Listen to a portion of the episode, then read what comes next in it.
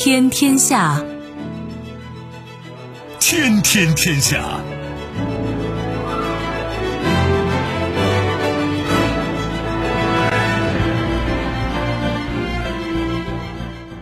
历史穿行者，新闻摆渡人。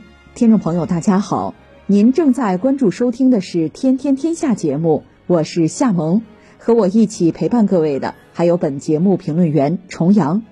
世界纷繁复杂，新闻随时发生。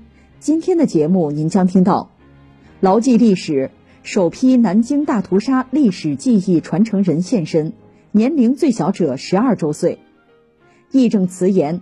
中国起诉美方对华芯片出口管制，无所顾忌。英国国防大臣称将对向乌克兰提供远程武器持开放态度。咄咄逼人，埃尔多安警告希腊，土耳其导弹可打到雅典。稍后会一一道来。收听节目，您可以使用手机，欢迎使用计时客户端，也可以选择蜻蜓 FM 或者是企鹅 FM。搜索“天天天下”就可以收听我们的节目以及其他相关内容。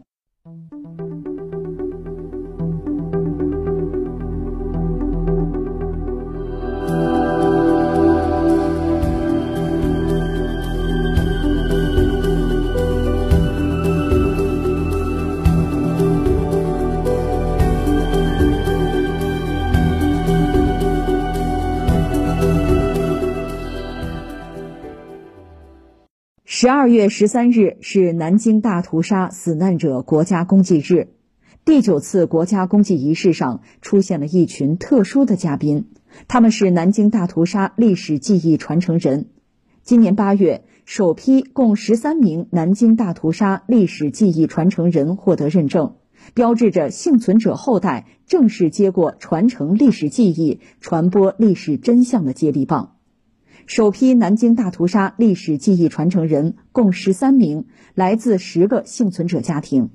据了解，他们多是南京大屠杀幸存者家庭的二代、三代，也有部分第四代加入，既有父子搭档、母子搭档，也有夫妻搭档。其中年龄最小者十二周岁。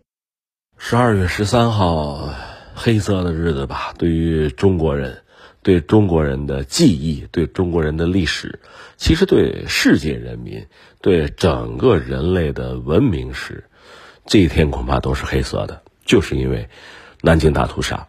那我们知道这一天呢，我们有自己的公祭仪式，我们有自己纪念历史的方式，我们也希望整个世界，呃，关注关注我们，关注历史，关注这个黑色的这一天，能够不再让悲剧重演。同时呢，要从根本上啊，彻底的清除掉，就是当年的所谓军国主义啊，包括纳粹主义啊这样一些反人类的思想，要彻底清除他们的残渣余孽，这是我们一个基本的态度啊。那今天我们看到这方面的消息就比较多哈，这条我倒觉得特别值得关注，就是历史记忆传承人。其实你想一想，就当年大屠杀有幸存者。这些幸存者也不断的离世吧，今天还健在的不多了。那他们有他们的家庭，甚至有他们的家族，他们有自己的后代。所以呢，作为当年的这个惨痛历史的见证者，作为历史的记忆者，他们的后代也就自然而然成为这个历史记忆的传承人。这不需要什么制度安排，这就是自然发生的事情啊！所以我们现在看到的这个消息呢，说是有十户家庭吧，呃，有其实涉及到二代、三代甚至四代，就是作为这个历史的记忆的传承人，最小的是十二岁，十二周岁啊。他们作为中国公民，又作为中国公民之中非常特殊的一个群体，他们又承载着我们这个国家、这个民族非常重大的一份责任呢，就是传承这份历史的记忆，就是这样。而他们所做的这一切，其实我不是说了吗？对我们、对国家和民族、对我们的子孙后代、我们的未来，对于整个人类文明来讲，其实都非常的重要，非常的关键。其实这种传承一直在自然而然的发生哈，呃，我就想起谁啊？拉贝，当年的拉贝，拉贝先生，他是德国西门子在中国他本人呢是在南京啊，就是那个办事处嘛。他和一些国际友人在大屠杀期间吧，救助了二十五万同胞，让他们免于死亡。那这是一个中国人的恩人。后来我们知道，他本人是被德国当局，因为当时还是纳粹当局啊，他本人也是纳粹党员了，那没办法，就是被强令回国。而且他在德国还在宣讲日本帝国主义的暴行，所以他又被晋升。等到二战结束清算纳粹的这个暴行的时候，他因为是纳粹党啊，还曾经被抓起来过。后来就是因为他在南京所做的这一切，他被释放，但是生活贫困，整个家庭啊就是挖点野菜吃到这个地步。到了一九四八年，我记得就当时中国国内就解放战争打到最后的阶段了，已经。就在那个时候，南京市民还给他捐钱捐物，甚至还邀请他到中国来养老。这是中国人对待一位恩人的态度。关键这个故事并没有完，他的孙子就在前两年吧，就是疫情大爆发的时候，德国嘛，就是他缺药，向中国方面求助。我们几乎是在呃最短的时间就满足了他的要求。所以你看，所谓历史记忆的传承者拉贝，拉贝他的家族其实。从某种意义上讲，难道不也是这种历史记忆的传承者啊、经历者？甚至他的这个孙子这一代人，也因为他就是爷爷吧，那个善行，还能够得到中国人的感激，持续不断的感激。那就说起来，还有一个挺有意思的事情，就是在前段时间吧，一个美国典当行的小店主吧。叫做阿芬凯尔吧，他是偶然得到了一部相册，那里面有大量的日军侵华的照片。他是把这个相册无偿的捐献给中国，因为里边有一些疑似南京大屠杀的这个历史镜头。呃，据说他本人还遭到了某些人的威胁，甚至呃生命威胁，以至于他说他有一段时间出门还得穿防弹服。还有消息讲，就有日本右翼曾经想高价，就所谓截胡吧，把这个。相册想拿到自己手里，想掩盖或者说销毁这段罪行，而他没有，他坚决的把这个相册捐赠给中国。那中国人是怎么对待他的？他得到的回赠呢，是一份就是说所谓国瓷，瓷器的瓷，那几乎是最高礼遇了，叫做喜上眉梢，是黄釉的。这他还不知道这个东西有多珍贵，放到网上很多人也不知道，还嘲笑他。后来他自己查了查，才知道这几乎是个无价之宝。当然，他也得到了很多中国网友的祝福，甚至还有中国网友，呃，给他留言说了这么一段让人动容的话，说：“唐他日有难，凭此物，必有中国人出手相救。”我觉得这可以看作是中国人对待历史、对待他人、对待恩人的态度。就是中国人向来是一个爱憎分明的一个民族吧，所以到了十二月十三号，呃，众多的新闻之中，我们看到有这个历史记忆的传承人，有这样一种特殊的角色出现。甚至我还在想，呃，一个可能十二岁的孩子就承担起这样的历史责任，他可能也会有很大的压力，他也需要他的家人、他的老师、他的同龄人给他更多的支持啊、支撑。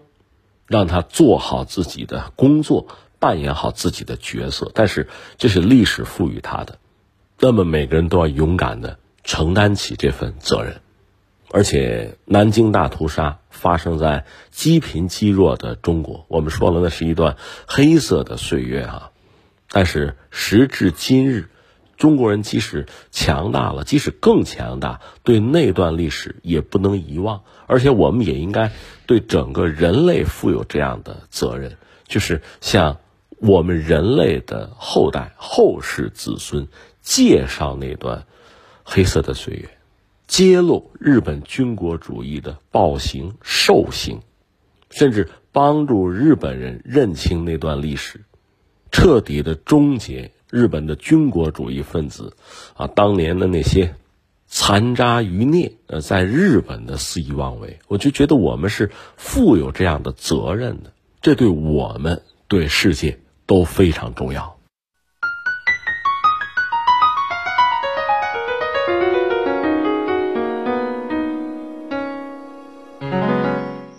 针对中国在世贸组织起诉美国滥用出口管制措施限制芯片等产品贸易一事，中国商务部条法司负责人十二日夜间称，这是中方捍卫自身合法权益的必要方式，希望美方及时纠正错误做法。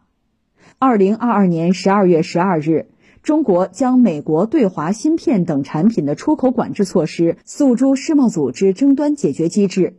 商务部条法司负责人在答记者问时表示，美方近年来不断泛化国家安全概念，滥用出口管制措施，阻碍芯片等产品的正常国际贸易，威胁全球产业链供应链稳定，破坏国际经贸秩序，违反国际经贸规则，违背基本经济规律，损害全球和平发展利益，是典型的贸易保护主义做法。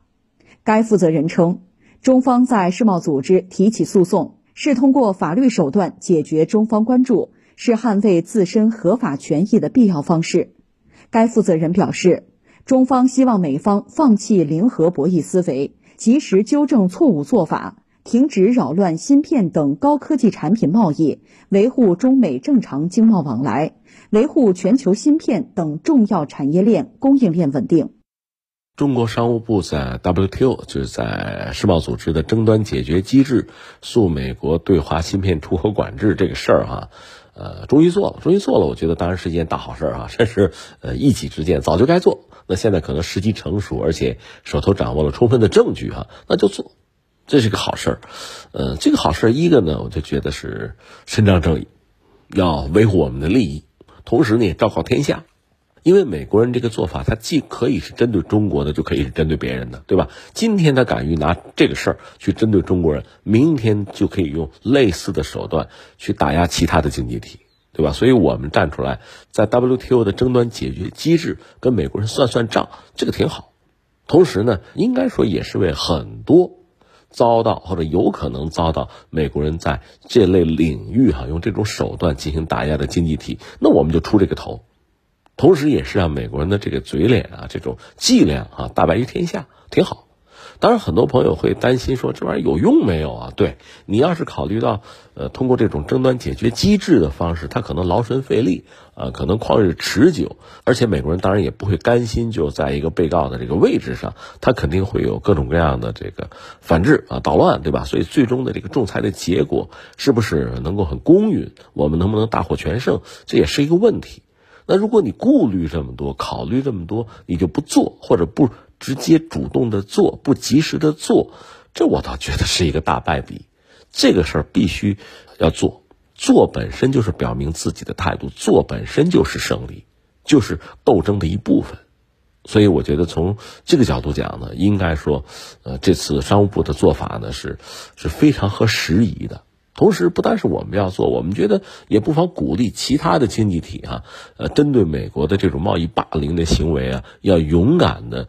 那你比如拿起相应的武器，涉及到这个贸易规则的 WTO 的这个解决机制的哈，你去跟他斗嘛。你比如欧洲，欧盟现在深陷在这样一个痛楚之中，就是美国人有一个削减通胀法案，他说是解决自己国内的通胀问题，可他实际上是向自己的电动车提供大量的补贴。那一台车大概补贴七千五百美元呢。从美国人那个角度讲，在美加墨就自贸区生产的就可以拿这个补贴。那么那意思就是说，在呃美加墨之外，比如在欧洲，包括在中国生产的电动车，那就没有这个补贴。那怎么可能和美国的电动车在美国市场进行竞争呢？所以欧洲人受不了。你看这个法国和德国两国的领导人不是曾经商量过这事儿，说美国人一意孤行的话，那我们就下决心就得跟他斗。那就是我们要搞一个欧洲人用欧洲货的这么一个法案，那就等于说我也给我补贴，我也扶持我呀，跟美国人斗嘛。但欧洲人在这个问题上很难达成一致。你记得这个，呃，欧洲议会的那个议长，这不是嚷嚷说那马耳他人，呃，那小女子就说我们这个有共同价值观、民主价值观啊，呃，不要打贸易战啊，对吧？那你这套真灵的话，那美国又何必搞这个削减通胀法案呢？对吧？这不是笑话吗？所以靠这个东西，你想说服美国人、打动他哈，煽动他的同情心，这真的就是就是个与虎谋皮的笑话。羊什么时候能够通过这种同理心啊、啊同情心打动一只狼？如果能做的话，这个世界上肯定会留下的浓墨重彩的一笔。可遗憾的是，到现在我们也查不到，不可能的。所以我觉得在这个问题上，中国名正言顺的哈啊，义正辞严的去捍卫自身的利益，去和他打这个官司，非常好。不但如此，我们也鼓励其他人也打这个官司。当然不止如此，这个更多的我觉得是在道义上啊。另外呢，也要真抓实干。这点就是我们说的，像嗯德国和法国领导人说的，那我们也做好准备，呃，该打贸易战打贸易战，谁怕谁啊？又不是没打过。是啊，特朗普和中国那打过贸易战，打了几年也没什么效果呀。那你敢打，我敢接招吗？对吧？所以，呃，一方面呢，在 WTO，呃在争端解决机制去诉他；另一方面呢，就是那在贸易的斗争之中要做好准备，准备着对抗，准备着发生激烈的冲突。所谓能战方能止战嘛，这是我们这老祖先告诉我们的智慧，就是这个样子。该做准备做准备。当然，另外还有一点我们要说什么呢？就是美国人在芯片这个问题上，最近这几年啊，无所不用其极，你都觉得到了疯狂的地步啊。但是实际上，你说真看好吗？其实恐怕真没法看好它。前两天我倒是说了，我说。到年终岁末哈，这个主要国家的领导人如果写写个人总结，你比如人家拜登哈，一个是俄乌冲突、俄乌战争，这美国人确实做了大量的工作，这个事儿美国人是得意的啊，呃，那这是工作总结里浓墨重彩的一笔。另外呢，确实撬动了台积电到美国投资设厂，这是在芯片芯片这个领域吧。呃，芯片战略啊，芯片法案啊，什么芯片联盟啊，在这些领域吧，美国人对华算是做了一点事情。那既然做了，那拜登的成绩单这也算是一笔。大概台积电，这不是两个厂吗？四百亿美元啊，可能最终会有三千工程师要运到美国去，要做这个事情。这从目前看，这是拜登很重要的一个成果。但是你要从长远看，这个事儿。恐怕我们说不乐观，为什么？三点，第一点呢，就台积电现在做的这个事情，以前他做过，但是呢，确实是噩梦一般的结果。因为张忠谋多次讲说，在美国搞这个芯片搞不成，因为你成本高，多百分之五十，关键这个钱谁承担？那台积电你承担呗，你搞的不你承担吗？对吧？他已经投了四百亿美元。那按照计划呢，说是到二零二六年的话啊，如果按照原来的这个计划走的话呢，那恐怕你还要就是产能增加五倍，那你投入啊增加五倍是吗？现在是四百亿美元，增加五倍两千亿啊，就是你投啊，而且呢，最终这是大家都算过嘛，我看这个日本媒体、美国媒体都算这个账，就是如果满足美国的。国内对芯片的需求，就美国很多厂子，什么高通啊、英伟达啊、什么苹果，都都需要芯片，对吧？如果所有这些芯片都由台积电在美国本土生产，哈，那台积电需要投多少钱？一万亿，一万亿美元，这样你的产能才能供得上美国这些就是大客户的需求。他现在砸了四百亿美元，他需要砸一万亿美元，这个钱谁出啊？你让台积电出，他疯了，他有吗？对吧？而且大家心知肚明，最终台积电是一个匆匆过客。当美国的企业掌握了最尖端、哈呃是最高端的这个纳米制程，比如两纳米、一纳米，真的拿下这个技术之后，台积电就可以弃之如敝履了。你没有用了，就一脚踢开了。而且到那个时候，你还抢占市场吗？你抢的就是人家美国人的市场了，对吧？那怎么允许啊？就弄死你就完了，自生自灭为好，这就是他的前途。那可能吗？我们就问这可能吗？而另一方面呢，像这个什么，刚才我们说高通啊、英伟达呀，他们在中国大陆的营收是占他们总营收的一半，那这个市场你放弃好了，你舍不舍得？苹果的大中华区的营收可能也是占到五分之一吧，就整个它的营收五分之一，你你放不放弃？所以刚才我们讲的这些数据摆在这儿，你会发现这根本是一个不可能完成的任务。那你所做的这一切哈，实际上只能做的是什么呢？第一个是延缓中国在半导体领域的发展，你就给人家挖坑，给人家捣乱哈，让人家跑得慢一点，这个也许能做到，这是一个。第二个呢，确实。通过刚才我们说，把很多就全球范围内很多重要的企业哈，最核心的产能逼他们搬到美国去。通过这种方式呢，实际上让美国的企业可以相对顺利的拿到他们的技术，甚至是客户和市场。对吧？另外呢，就是延缓了这些就是外来者挣钱，那就是便宜美国企业挣钱。就说这么说吧，如果同样是向中国出口芯片，那么美国人现在可以不允许那些就全球性的大企业向中国出口，而允许美国自己的企业去出口。就这个钱一定要挣的话，那得由我美国人先挣，这是能做的。所以最终实际的结果可能只是这个，而不可能真正通过什么芯片法案啊，通过什么战略啊，彻底的就打垮中国的半导体产业，或者就完成脱钩。这是根本不可能做到的。说到这儿，你就明白，就美国做的这个事情是一个什么事情。而从中国来讲呢，必然进行反制。这个反制呢，可以在半导体领域做一定的反制，也可以在半导体之外其他的我们更有优势的领域做反制。打仗嘛，你打你的，我打我的，你打你的优势领域去干我，那我就打我的优势领域，打你的弱势领域干你嘛，不就这么简单吗？另外呢，道义制高点需要战，WTO 的官司要打，就这么回事儿。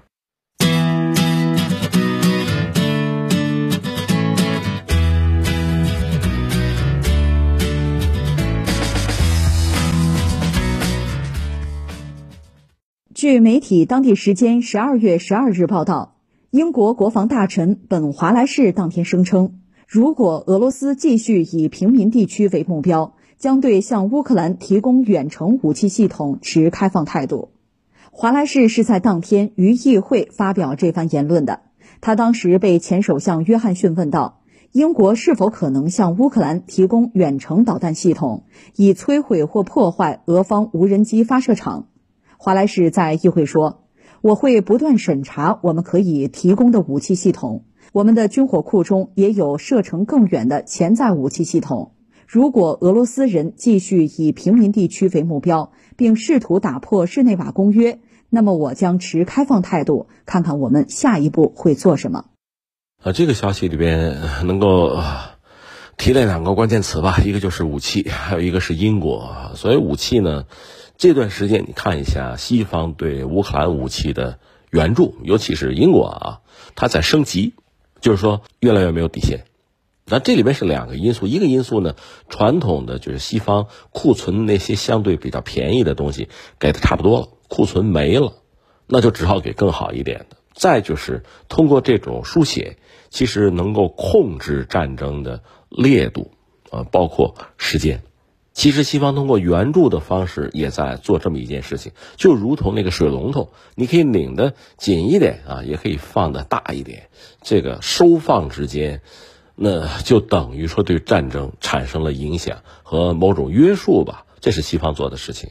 呃，你看最近我查了一下，比如说英国向乌克兰提供的一个是硫磺石二，这是一种高精度导弹吧，啊，打得很准。另外给了海王直升机、反潜直升机，呃，美国给了一种无人艇，还给了一种这个组件吧，能够附加在普通火箭弹上，也是能够打得更准。比利时还给了一种无人潜航器，就这些东西显示它这个技术含量啊，比以前给的东西要高。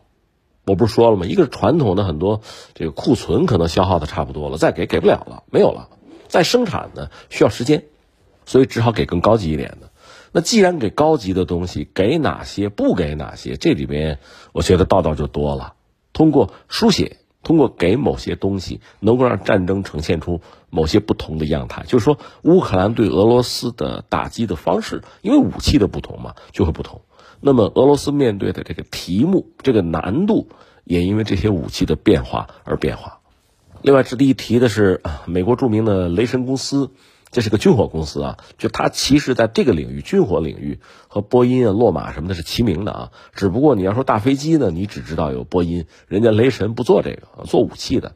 雷神最近公布的数据就是说，它有一单生意是到二零二五年，就是美国军方订货，但这些东西不是美国人用，是给乌克兰的，订货到二零二五年，那是不是意味着在美国人心目之中，这个仗争取打到二零二五年呢？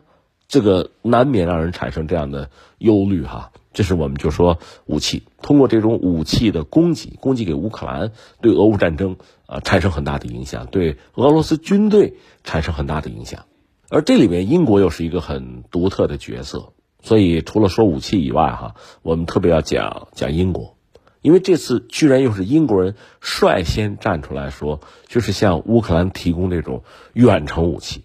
所以远程武器就是可以打击到俄罗斯境内纵深，甚至包括首都啊。因为俄罗斯这个国家国土虽然广袤，但实际上最关键的地域是有限的，这是这个国家一直以来的特点，其实也是短板。你看，它从就从沙俄那个时代吧，就莫斯科、圣彼得堡，就这个地方人口密集，有一点工业。有无产阶级，所以从人家这个苏俄搞十月革命来说，就是先攻占大城市啊，他没错啊，因为你只要把莫斯科、圣彼得堡拿下来，这国家基本上就完了，对吧？就拿下了。可是他那些大城市吧，就是莫斯科、圣彼得堡，就他就不多的几个，就欧洲部分嘛。那换句话说，也很容易遭到攻击。只不过乌克兰没有相应的武器，西方不提供，因为之前。俄罗斯画过红线，就是你要敢给这种远程武器，那就是对我宣战嘛，那我必须要报复的。所以西方一般说来呢，在这个问题上是谨言慎行。现在居然是英国人率先站出来，打破之前的这个所谓禁忌啊，说我们就乐观其成，该给给呗，对吧？我们持一个开放态度。那如果乌克兰真的具备这种远程武器的话，那么，对俄罗斯纵深目标，说白了就是大城市的攻击、首都的攻击是成为可能的。这当然就对俄罗斯，嗯，绝对是个坏消息。对俄乌战争，恐怕也不是什么好消息啊。那意味着战争烈度会增加。如果说俄罗斯大城市遭到攻击，必然会更加百倍、千倍的报复。那你说战争可不可以停下来啊？能够谈啊、对话，这变得就更加艰难、更加遥不可及了。所以在很多关键时刻，英国站出来一句话或者一个动作，就又让这个战争变得遥遥无期了。在俄乌战争之中，这样的故事我们看到过不止一次了。那我们理一下啊，就是加上昨天我们说默克尔刚刚爆了个料，就是二零一四年当时克里米亚危机之后，呃，顿巴斯也出了问题，当时西方国家主要就是德国、法国吧和俄罗斯搞了一个明斯克协议。这个现在看来呢，按照默克尔说法，这就是缓兵之计，就是欺骗俄罗斯。因为当时乌克兰军力太弱，通过这种方式能不能让他缓一缓？我们增强他的军力，将来可以抗衡俄罗斯。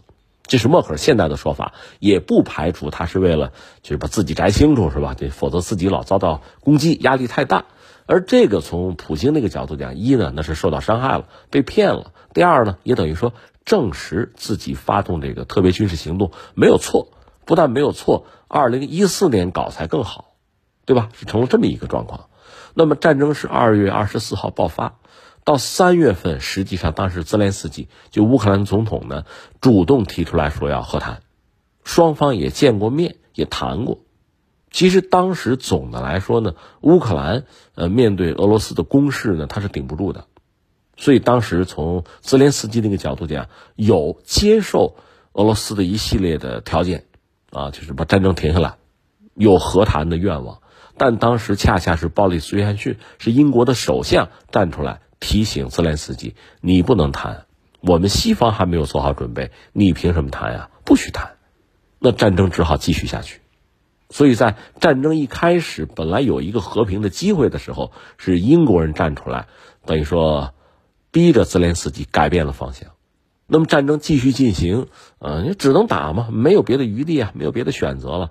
那么乌克兰毕竟是一个大国，六十万平方公里嘛，而且这个国家如果一定要凑一个百万军队是没有问题的，五十岁的人也应召入伍嘛，凑百万军队是没有问题。又是本土作战，顶住俄罗斯第一轮攻击，证实自己还有能力能够抵抗，那西方的援助就到了。你要是顶不住，你要和谈，西方就无所谓，就是没有必要援助了。那输多少血就浪费多少嘛。既然你能顶住，而且咬着牙顶了，那西方就开始给援助。那对俄罗斯来讲，这坏消息就等于说纷至沓来了，这仗打的就非常不顺了。因为最终你发现，你不是只和乌克兰在过招，乌克兰背后是整个北约，是西方啊。而在这里边，你看英国人这个角色非常关键，而且还不止如此。这个事情继续往下走，你看，包括克里米亚大桥被炸呀。呃，塞瓦斯托波尔就是黑海舰队那个基地被炸呀，所有这一切，俄罗斯都承认说这背后有英国人的影子。那个北溪一号、二号这个油气管线被炸，按照俄罗斯的指控，他说的是安格鲁萨克逊人，他一开始没有点名英国人，但是后来也讲英国皇家海军的人员参与其中。所以在一系列这个这个战争进程之中吧，其实你会发现英国人起很关键的作用，他在推波助澜，他在火上浇油，在这个战争进入一个相对僵持、可能有谈判的机会的时候，他总是站出来拨弄一下，让这个进程发生改变，让这个双方可能和谈的这种时机窗口一次次关闭，他在做这个事情。当然，你说背后他是不是美国人？这个可能。但是英国人在这个事儿上，这个主动性也非常之大。那显然，作为一个他本身不是欧洲大陆国家啊，呃，他既是一个欧洲国家，又是一个比较边缘的角色，又是一个传统我们讲这个海洋秩序的创立者，他深深的知道，在地缘政治格局的大博弈之中，出现什么状况对自己最有利，出现什么状况对自己最不利，怎么样趋利避害，没有底线。不考虑他人的利益，不考虑世界的和平，对吧？就按照自己的想法去做，他一贯如此。所以你如果呃把这个时间往前再呃倒一倒，你可以倒到比如说冷战啊，冷战就美苏的冷战，两大军事集团的对峙，这我们都知道，主角就是美国、苏联嘛。但是你也知道，冷战是怎么爆发的？谁来宣布冷战开始？是英国人，是丘吉尔。而且丘吉尔当时呢已经卸任了英国的首相，后来他又试了啊，后来竞选成功，就当时他正好是下野，他跑到美国做了一个演讲，就是著名的铁幕演讲啊，危言耸听就讲一道铁幕嘛，这个正好徐徐啊降落啊，美苏之间的冷战开始啊，两大集团的对峙是由他来宣布的，这你不觉得很有意思吗？可以是美国人宣布，也可以是苏联人宣布，恰恰都不是，是这个英国人。那么，在这个大的对峙之中，英国作为一个衰落的大国，它从中渔利的可能性会更大，显然是这样一个做法。我的意思是说，英国人很精妙的算计自己的得失，在一系列国际政治事件之中，他给自己谋到一个比较理想的、可进可退啊、利益无限的这么一个位置。在这次俄乌战争之中，英国其实是比美国更为活跃的一个角色。而且这种活跃让俄罗斯已经抓到了很多的把柄，但是英国并没有收敛。我们看到的就是这么一个状况，这特别耐人寻味。因为我们知道，从历史上我们曾经多次分析过，英国作为一个岛国，它对欧洲大陆向来是要要制衡，要离岸平衡手，防止在欧洲大陆出现一个挑战自己的强大国家。那到了美国，当然担心的是亚欧大陆上有这样一个国家。那这样一个国家可能是俄罗斯，曾经是苏联，还很担心俄罗斯和欧洲基于能源合作嘛一体化，哪怕经济上的一体化也让人不寒而栗，所以一定要拆掉。所以现在我们看到的是，英国也好，美国也好，他们确实这不只是基于什么意识形态，更多的是基于利益的考量，对俄罗斯一定要进行打击。而且这种打击到目前我们还没有看到他们打算终了的那一天，就是俄乌战争可以一直进行下去，甚至英国人现在公开就讲要向乌克兰提供这种远程武器，那意味着战争烈度要增加，是在火上浇油。你像我们一般讲爱好和平的人嘛，就是要劝和嘛、止战嘛，这是一个正常的思维方式，他不是。如果你只是向乌克兰提供什么防御性武器，这也是一个选项，但他们不是要提供远程攻击武器，那就是意味着要攻击俄罗斯全境啊，至少是欧洲部分吧。那这个对俄罗斯是断然难以接受的，他们只能是想办法摧毁之，或者说一旦遭到攻击呢，百倍千倍的报复之。那你想，这个战争恐怕会愈演愈烈，战争停止下来就更加的遥遥无期。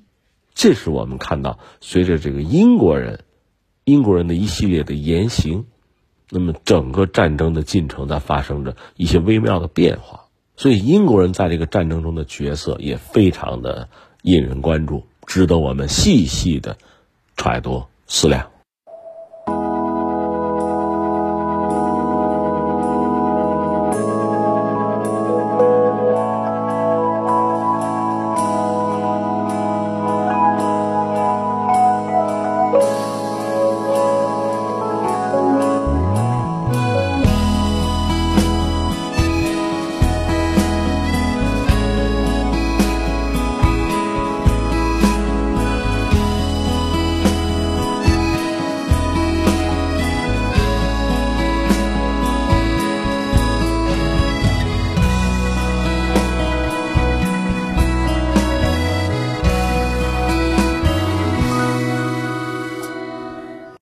随着土耳其和希腊两国摩擦持续，土耳其总统埃尔多安当地时间十一日对希腊发出警告，称如果希腊继续武装爱琴海岛屿，安卡拉不会坐视不管。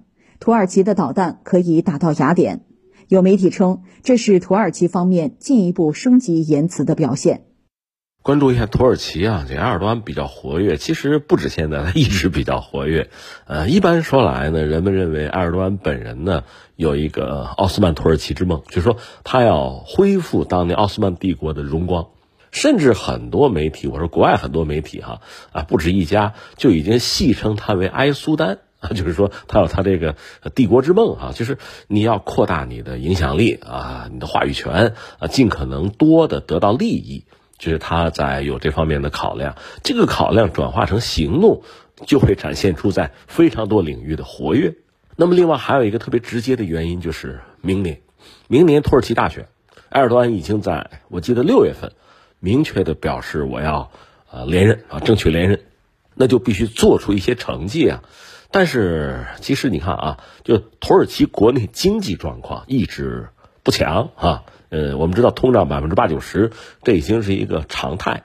那你说土耳其国内的公众能不能忍受？哈，能忍受是一码事儿，喜不喜欢可是另一码事儿。这种经济状况谁也不喜欢啊。所以，这会对埃尔多安的选票呃形成影响，或者说他也有他的反对派啊，也有竞争者呀。大家当然要拿土耳其目前国内糟糕的经济做文章。而这事儿，你说你能不能解决呢？坦率说，他没解决，至少到现在。他不也有他的这个经济学的理论吗？你看，遇到通胀，美国人百分之八就受不了，就加息缩表。他这百分之八十，他减息。不有人说吗？说要么埃尔多安死，要么西方经济学死，对吧？总得有一样不对啊，对吧？这意思就是说，埃尔多安他现在是和西方经济学是完全反其道而行。但是国家也没有崩溃，但是好日子也没有。你说改变一下土耳其目前经济上这个糟糕的状况，改变不了。那就说你在这儿想拿票、想拿分不容易，那在哪儿拿呢？那其他领域呗，比如说在国际舞台上，是不是能够啊更活跃，为土耳其争得更多的国家利益？就在这儿，这是不是还好办一点？那现在看似乎好办一点，一个是土耳其本身呢，确实有一个得天独厚的地理位置，这个以前我们也曾经分析过，其实换谁也看得出来哈。那么有这样一个位置，拿它等于说可以折换出很多利益来。那现在土耳其又在对谁呢？对希腊又在叫板，因为双方叫宿敌吧。你如果从这个奥斯曼土耳其和当年的希腊之间的恩怨算起，那那之间的这个何止百年，对吧？这个这个争斗哈，就说近百年，那双方的矛盾也是非常的突出和尖锐吧。其实这两个国家呢都是北约成员，恐怕也正因为都是北约成员吧，双方不至于大动干戈。呃，但是也不是没打过架。一九七四年，双方因为塞浦路斯问题曾经直接交过手，只不过那次交手呢，土耳其坦率说真的是丢人现眼。土耳其空军呢轰炸了海上舰船，嗯，那回来就是弹冠相庆哈。没想到海军啊，土耳其海军发来贺电表示恭喜，说你把我们家船炸了。因为当时土耳其和希腊两国吧，这个海空军的装备其实都是美国人给的，就是外形上很类似。土耳其空军是这个，当时是求胜心切哈，也不分青红皂白，把自己海军给炸了，就是当时有这么一出。但是毕竟两国当年算是交过手吧。你要论起来的话，希腊其实军力国力倒弱啊，比土耳其弱很多。但是双方的矛盾呢，在很多领域一直是就是很尖锐哈，得不到缓解。刚才我们讲的是塞浦路斯问题，因为那儿有土耳其裔，有希腊裔，对吧？呃，大家各自支持一部分，最后土耳其搞了一个北塞浦路斯土耳其共和国。这个国家到现在哈，全世界就一个国家承认它，就是土耳其承认它。换句话说，塞浦路斯现在是在一个分裂的状态嘛，等于是这样。另外呢，就是爱琴海上岛屿，这岛屿归谁是吧？你看领海线怎么画？就这些问题，其实一直就谈不妥。另外还有最近这些年那个东地中海的油气资源问题。就这些问题都是双方博弈的很关键的节点，互不相让嘛。而且双方背后都有盟友，都有人，对吧？你要真说起来，土耳其似乎还形单影只一点，但是它相对国家比较大，对吧？军力也相对比较强，在北约也排到前面，所以他就敢于叫板。这次埃尔多安就说什么呢？说你看我们新搞了一种导弹啊，我这导弹叫台风啊，我能打到雅典，对吧？我说射程够啊，那意思就是，就赤裸裸的威胁，赤裸裸的威慑。你说这国家领导人这么讲话合适吗？其实这么讲话确实不多见，就这么明目张胆啊。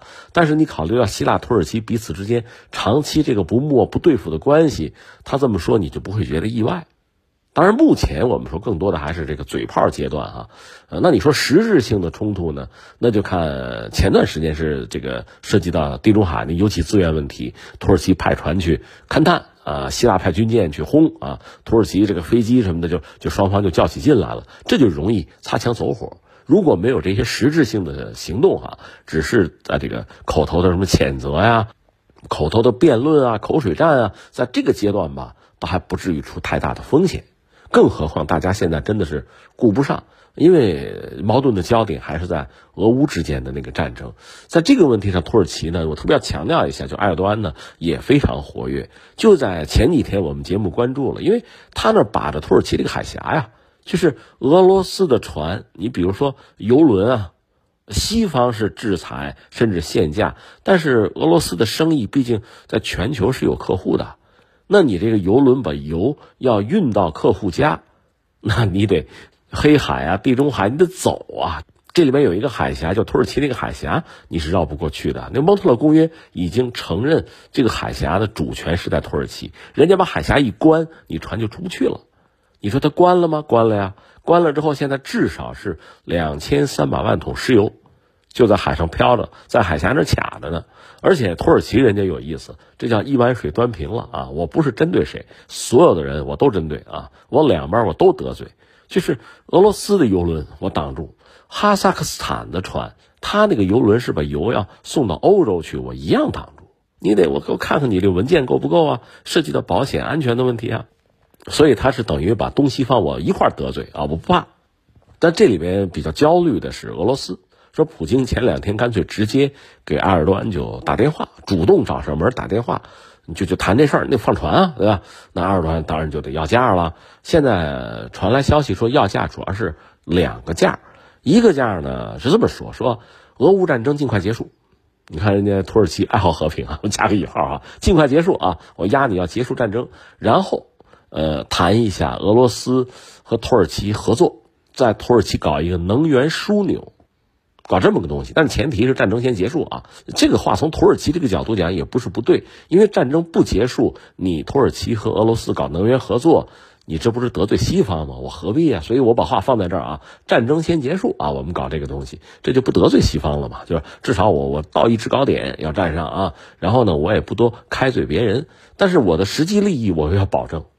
他要搞能源枢纽，什么叫能源枢纽？这道理不是很简单吗？俄罗斯已经得罪了很多人。对吧？尤其是西方国家。那么，如果把这个油气资源给到呃土耳其，由土耳其呢作为一个相当于一个中间商呗，啊，我在中间啊，我斡旋，我再往外卖，这不就省去很多麻烦吗？但是你中间商要赚差价呀。本来俄罗斯也许可以直接给到客户的油，也需要从土耳其这经他这一道啊，经他这一手。就是砍一刀钱呗，砍一刀啊，就成了这个了嘛。但是俄罗斯如果从长远考虑，恐怕捏着鼻子得答应，这是一个事儿。还有一个事儿，你能猜到，就是库尔德人在叙利亚境内的库尔德人的土耳其一直视之为眼中钉、肉中刺，不惜跨界打击。但是呢，叙利亚现在他这个状况吧，他自己的政府对整个国土的管控是有限的。美国在叙利亚实际上是有军队的。甚至还偷人家油，对吧？和库尔德人有合作。俄罗斯呢，在叙利亚也有自己的利益，只不过俄罗斯利主要是那个塔尔图斯港吧，呃，还有赫梅敏基地什么的，就是像这些东西。那土耳其是不惜两边都得罪，那我就是要打击库尔德人，我就出兵。这个呢，土耳其和俄罗斯没谈妥，俄罗斯明确表示反对，但是也不过是个口头的东西，他也没有实际的力量啊在干预。所以现在你看，涉及到俄罗斯、土耳其之间，呃，这个这个，你说博弈也好啊，商谈也好啊，那这边就狮子大开口，我就要价。那么，相信普京那边出于自身利益的考量吧，恐怕也会点头。其实，土耳其和俄罗斯啊，历史上也可以说是世仇，对吧？这就不用多说了。但是时至今日呢，双方一个在利益上确实有很多呃不兼容啊冲突，结构性的矛盾有的。但另一方面呢，因为都面对美国的压力吧，所以他们也有默契，也有彼此协调啊呼应的可能。所以你看，最近这几年呢，俄罗斯土耳其这个关系吧，其实很很微妙。土耳其曾经打下来俄罗斯飞机，俄罗斯也进行了报复。但是俄罗斯居然还帮土耳其帮埃尔多安化解他那个未遂政变，所以双方的关系呢，你说亦敌亦友，非敌非友是可以这样讲的。关键是如果有共同的敌人、共同的外界的压力的话呢，双方是存在协调立场的可能。所以你从最近几年双方的互动来看哈，虽然有各种矛盾哈、各种斗、各种心计哈，但最后呢，还往往能够达成一致。站到一起，这次看来也不例外。这是我们看到土耳其啊这段时间这个很活跃吧，一直以来其实埃尔多安上台之后就很活跃，他急需证明土耳其的力量，急需证明自己的力量。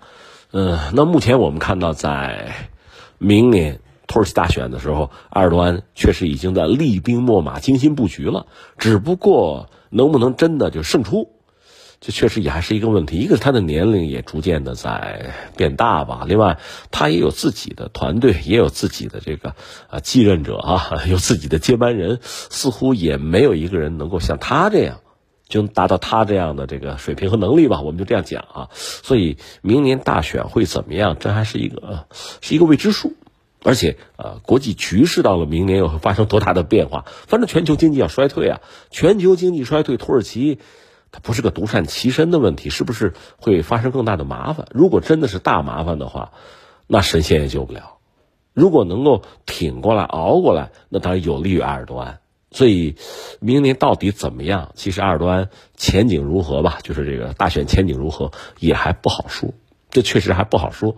而如果埃尔多安下台的话，他的一系列政策，甚至基于他政策带来的就这些年啊，就一系列的就外交上的所谓成果。还能维持住吗？还是一夜之间也就灰飞烟灭了呢？我们这就只能说拭目以待了。